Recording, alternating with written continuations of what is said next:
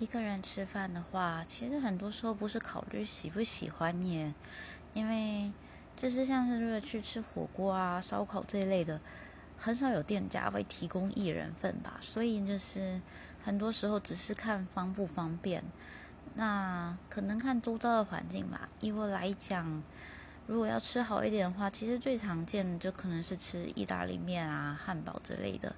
那省事一点就是。